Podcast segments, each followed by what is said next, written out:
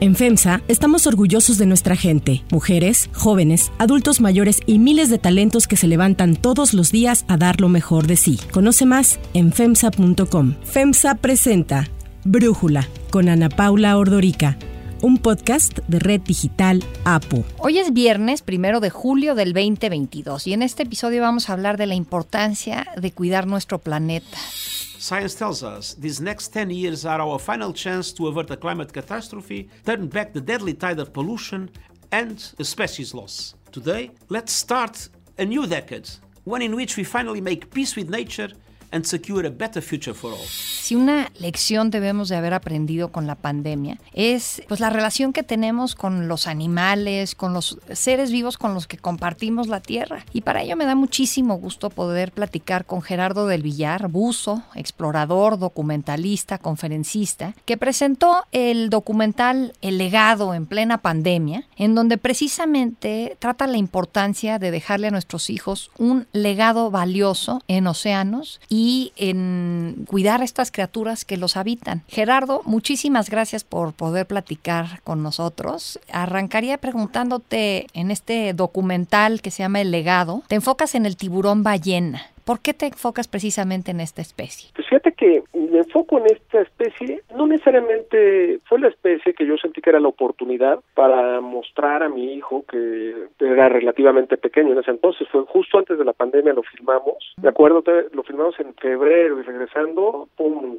viene lo que, el, el cerrojazo de todo y entonces como que se, me pareció muy interesante el tiburón ballena porque es un animal muy grande, es un animal muy imponente, pero pues es un animal muy noble, ¿no? Es un animal que es muy difícil que te haga daño. Entonces, por eso como que se me hizo el animal ideal para contagiarle a mi hijo mi, amor por el planeta y por las especies marinas, ¿no? Y si se lo contagiaste, ya vi el documental, es algo muy bonito, 25 minutos, ahora sí que muy recomendable, pero bueno, tienes dos hijos, ¿por qué solo te llevaste a uno? ¿Y qué lograste cultivarle a él? Mira, me llevé a uno porque el otro todavía, en ese entonces tenía cinco años, estaba bastante chiquito todavía, ¿no? Entonces como que todavía en La Paz, en esa época del año, el agua es muy fría, entonces como que todavía no me animaba a meterlo. Más aún así ya lo he llevado con los manatís en Florida, al chiquito también. ¿Y qué es lo que creo que cultivé en él? Mira, mis hijos tienen un amor impresionante por los tiburones, principalmente, porque a mí me fascinan, por las orcas, todos los animales que me gustan, pero traen un chip diferente, ¿no? O sea, por ejemplo, antes en nuestra época, todos los que somos contemporáneos, estoy hablando de 50 años, pues cuando éramos de la edad de mis hijos,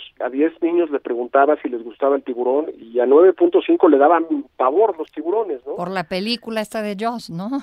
Exactamente, que hizo muchísimo daño. Y hoy en día es totalmente al revés. O sea, tú le preguntas de 10 niños hoy, por lo menos 9, 8 te van a decir que su animal favorito son los tiburones. My head wouldn't stop spinning. I was wondering if whale sharks live all year in the same place. Entonces creo que se está logrando, pues hay bastantes personas que al igual que yo hacen sus esfuerzos. Las redes sociales son una gran herramienta de comunicación y de difusión para la conservación de las especies, ¿no? Entonces yo sí creo que mi hijo logré sembrar una semillita y más aún así no me gusta presionarlo mucho con mis aficiones, ¿no? Porque tú sabes que los niños cuando los presionas pues no no funcionan igual, pero lo disfruta mucho que cuando vemos el documental hoy en día pues la verdad que eso, independientemente de lo que quiero lograr para la conservación, para el tal, pues es un momento muy especial para mí que viví con mi hijo. ¿no? I do not understand why people can kill sharks. It is not fair that the people are destroying the ecosystems. ¿Y qué mensaje es eh, el principal que buscaste dejar con el legado, que buscas dejar con el legado? Pues mira, el principal mensaje que busco dejar con el legado, que buscamos, tanto Santi como yo, es que pongamos atención. Es muy importante poner atención porque si no, no va a haber legado. Si no ponemos atención y si no tomamos acción inmediatamente en cuidar a las especies, en cuidar a nuestro planeta, pues nos vamos a acabar todo, ¿no? Varias especies de tiburones, como lo mencionamos en el documental, están en peligro de extinción, se casan en entre 80 y 100 millones de tiburones al año es lo que está calculado. Y lo, lo más importante es que pues, la gente no sabe que los tiburones son fundamentales para el balance de los ecosistemas marinos. Entonces buscamos también generar empatía para que la gente pues sienta más importante y, y, vea lo que son, por qué son importantes los tiburones en los ecosistemas y pues nos ayudan a protegerlos difundiéndolo, difundiendo en redes sociales, difundiendo eh, principalmente con las gentes que quieren y demás, ¿no? El día que logremos que la gente vea a los tiburones con el 10%, 20% que la gente tiene de empatía con las ballenas y los delfines, creo que vamos a lograr un gran cambio. Sí, bueno, ahí tienes un acercamiento, están tú y tu hijo, pero a mí me impresionó mucho esta imagen que es retomada de otro de otro documental tuyo, el de los tiburones de México, que están como ustedes más hondo que el tiburón ballena y de pronto avienta un coletazo, ¿no?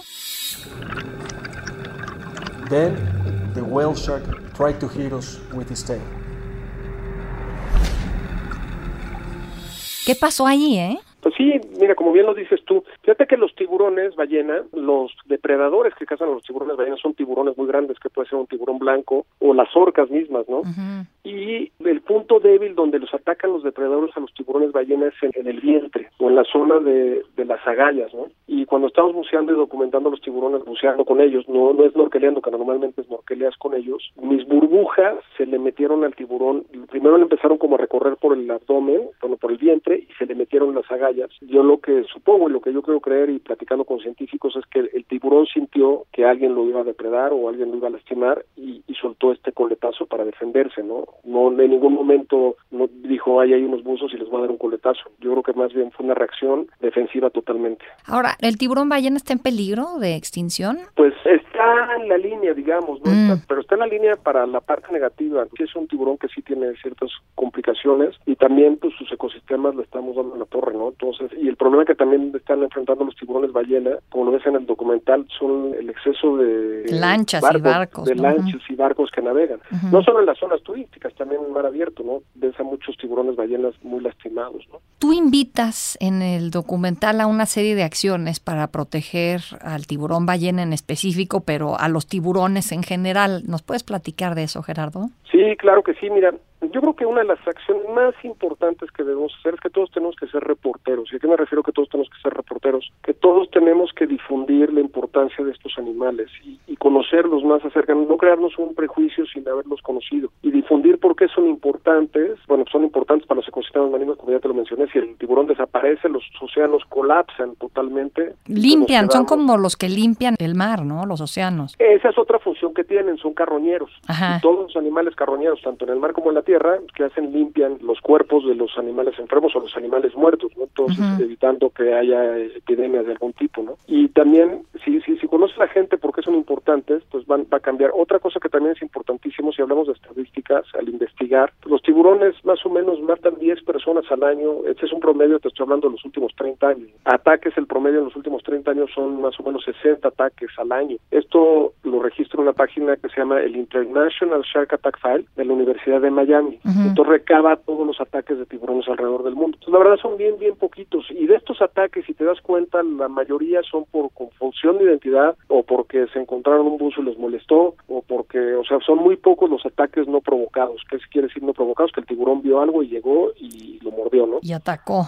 Y atacó. Algo que también es importante, los humanos no somos parte de, de alimento. Eso es lo, lo feo, porque cuando un tiburón prueba a un ser humano, pues lo suelta y lo escupe. ¿Y qué pasa? Pues imagínate las gráficas, ¿no? Tú que te dedicas a este tema de la difusión, pues imagínate lo que se puede llegar a difundir. Un cocodrilo se come con el niño este que pasó ahí cerca de Disney. Pues que no hay foto del niño, pero sí hay foto del cocodrilo echado en la playa, pero no no es tan agresivo, ¿no? Los cocodrilos, por ejemplo, matan mil personas al año. ¿Qué otras cosas platicamos ahí? Bueno, tratar de evitar todo tipo de consumo, tanto comida como souvenirs, que vengan de los tiburones, ¿no? El cazón, que es muy famoso en, todo México, pues el cazón es tiburón. ¿Es un tiburón o es un tiburón chiquito? Siempre he tenido esa duda. Fíjate que el cazón es un tiburón que habitaba principalmente, lo que habita en el Golfo de México, es un tiburón que cuando es adulto es enano, es un tiburón chiquito, pero ya no hay abasto, entonces ya cualquier tiburón juvenil o, bebé que pesquen, pues ya lo, lo venden como cazón, ¿no? Lo vemos en supermercados, ¿no? Ves a tiburones martillos que recién nacidos prácticamente que lo están vendiendo como cazón. ¿Y qué respuesta has tenido de la audiencia después de dar a conocer el legado? Pues fíjate que una respuesta bien padre, porque pues la verdad, pues, lanzarlo en pandemia fue bien difícil, ¿no? Digo, a diferencia de Tiburones de México, que estuvimos en varios festivales presentes en el lanzamiento y, recibimos algunos premios, donde ibas a Estados Unidos, ibas a otros lados, pues aquí fue difícil lanzarlo en pandemia, pero por otro lado fue bonito, ¿no? Porque pues todo este encierro que tuvimos, mucha gente lo pudo ver y hemos tenido buena respuesta y sobre todo de los niños, que es que para mí los niños, digo, yo tengo dos hijos, uno de 11 años, como ya lo viste Santi, que tiene ahorita, y Sebas, que tiene 7, pero pues para mí los niños es bien importante. Yo creo, yo soy fiel creyente que si logramos educar vamos a conservar, ¿no? Muchas veces buscamos otras herramientas para conservación y yo creo que la principal herramienta para la conservación es la educación, porque si sabes por qué estás haciendo daño, pues puedes pararlo de hacer. Y los niños es muy difícil que cuando un tema de conservación, o por ejemplo el consumo de plástico, va de los papás a los hijos,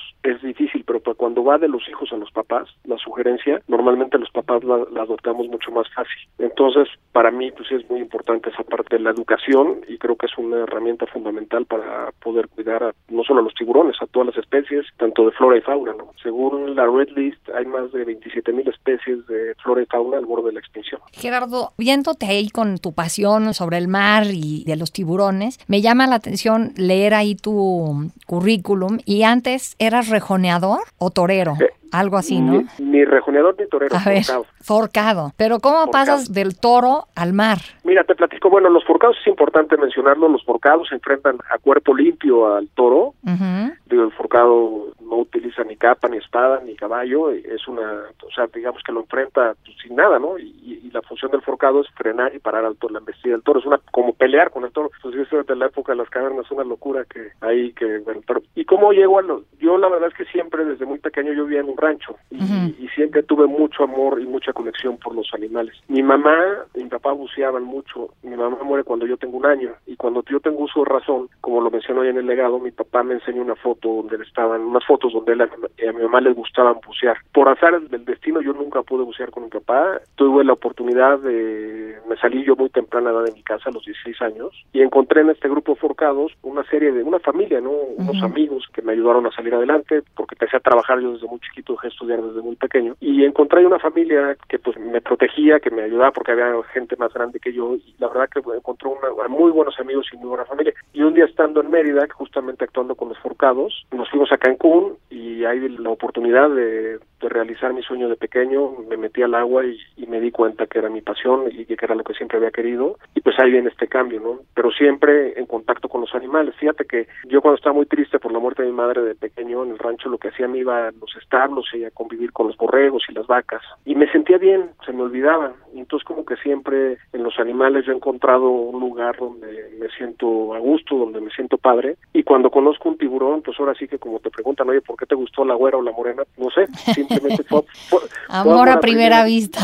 Exactamente, ¿no? Entonces fue amor a primera vista y no me gustó cómo hablaba la prensa y la gente de los tiburones, entonces fue ahí donde emprendí esta, pues esta lucha y esta idea de desmitificar a los tiburones y, poder ayudarlos de alguna manera. Muy bien, Gerardo. El documental yo lo vi en YouTube, pero no sé si quieres recomendar a quienes nos escuchan eh, algún otro punto para verlo o YouTube es lo más fácil, en tu página también. YouTube es lo más fácil y que, mil gracias, de verdad que padre cuando cuando me hablaron para esta entrevista, la verdad me encantó. Yo siempre te he seguido y la verdad que, que muchas gracias por, por ayudarnos a difundirlo y por ver el documental. ¿no? no, al contrario, Gerardo, Gerardo del Villar, muchísimas gracias a ti. Si te gusta escuchar Brújula, te invitamos a que te suscribas en tu aplicación favorita o que descargues la aplicación Apo Digital. Es totalmente gratis y si te suscribes será más fácil para ti escucharnos. Además, nos puedes dejar un comentario o calificar el podcast para que sigamos creciendo y mejorando para ti.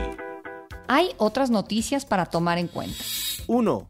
Frente Cívico Nacional. Figuras de la oposición como Rosario Guerra, Emilio Álvarez y Casa, Cecilia Soto y Gustavo Madero participarán mañana en el Congreso Fundacional del Frente Cívico Nacional que se llevará a cabo en la Ciudad de México. Esta iniciativa se define como un esfuerzo ciudadano busca concretar la mayor unidad posible de ciudadanos, organizaciones y partidos políticos de oposición con el fin de postular una candidatura única a la presidencia de la República en 2024. Su coordinador nacional, Guadalupe Acosta Naranjo, señaló que se buscará convencer a Movimiento Ciudadano de sumarse a la coalición opositora con el fin de hacer frente a Morena y aliados. Así lo dijo en entrevista con Latinus. Somos mayoría a la oposición, pero no logramos toda la unidad. ¿Cuál es un objetivo del frente? Plantearle a los cuatro partidos políticos que se unan rumbo al 2024. Es cierto que MC se ha resistido, nosotros intentaremos convencer de que es mejor poner los intereses del país por delante a los intereses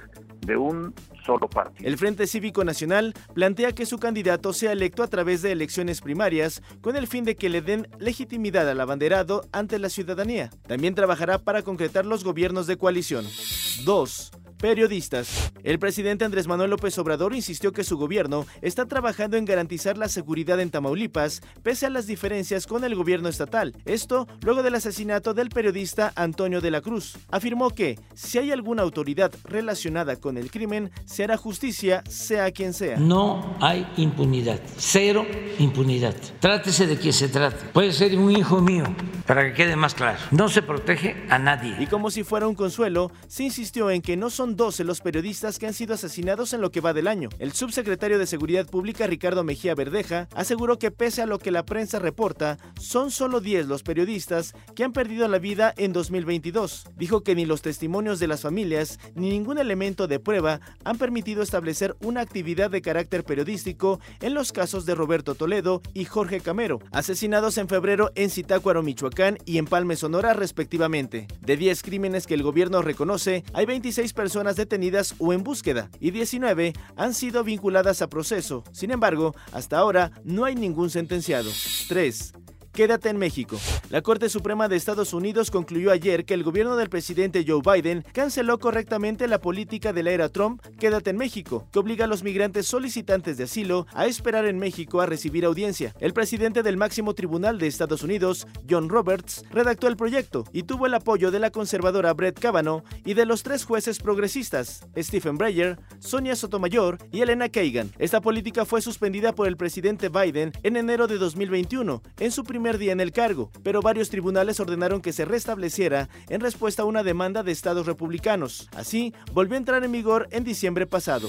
4. Osos panda. Fósiles descubiertos en China han ayudado a los científicos a demostrar un caso más de la evolución. El panda gigante ha tenido un falso pulgar, el cual le ayuda a ingerir la mayor parte de su dieta. Investigadores descubrieron cerca de la ciudad de Shaotong, en la provincia de Yunnan, fósiles de unos 6 millones de años de antigüedad de un panda extinto que presentaba la evidencia de este improvisado dedo extra, que en realidad se trata de un hueso de la muñeca agrandado llamado sesamoide radial. El falso pulgar es una adaptación evolutiva para aumentar los cinco dedos reales de la mano del panda. Y es que la mano del oso carece del pulgar oponible que poseen los humanos y varios primates, y que les permite agarrar y manipular objetos con los dedos. Yo soy Ana Paula Ordorica, Brújula lo produce Batseba Feitelson, en la redacción Airam Narváez, en la y redacción Christopher Chimal y en la edición Omar Lozano. Los esperamos el lunes con la información más importante del día. Mientras tanto, que pasen un muy buen fin de semana. Oxo, Farmacias ISA, Cruz Verde, Oxo Gas, Coca-Cola FEMSA, Invera, Torrey y PTM son algunas de las muchas empresas que crean más de 245 mil empleos tan solo en México y generan valor como parte de FEMSA. FEMSA presentó Brújula con Ana Paula Ordorica un podcast de Red Digital APO.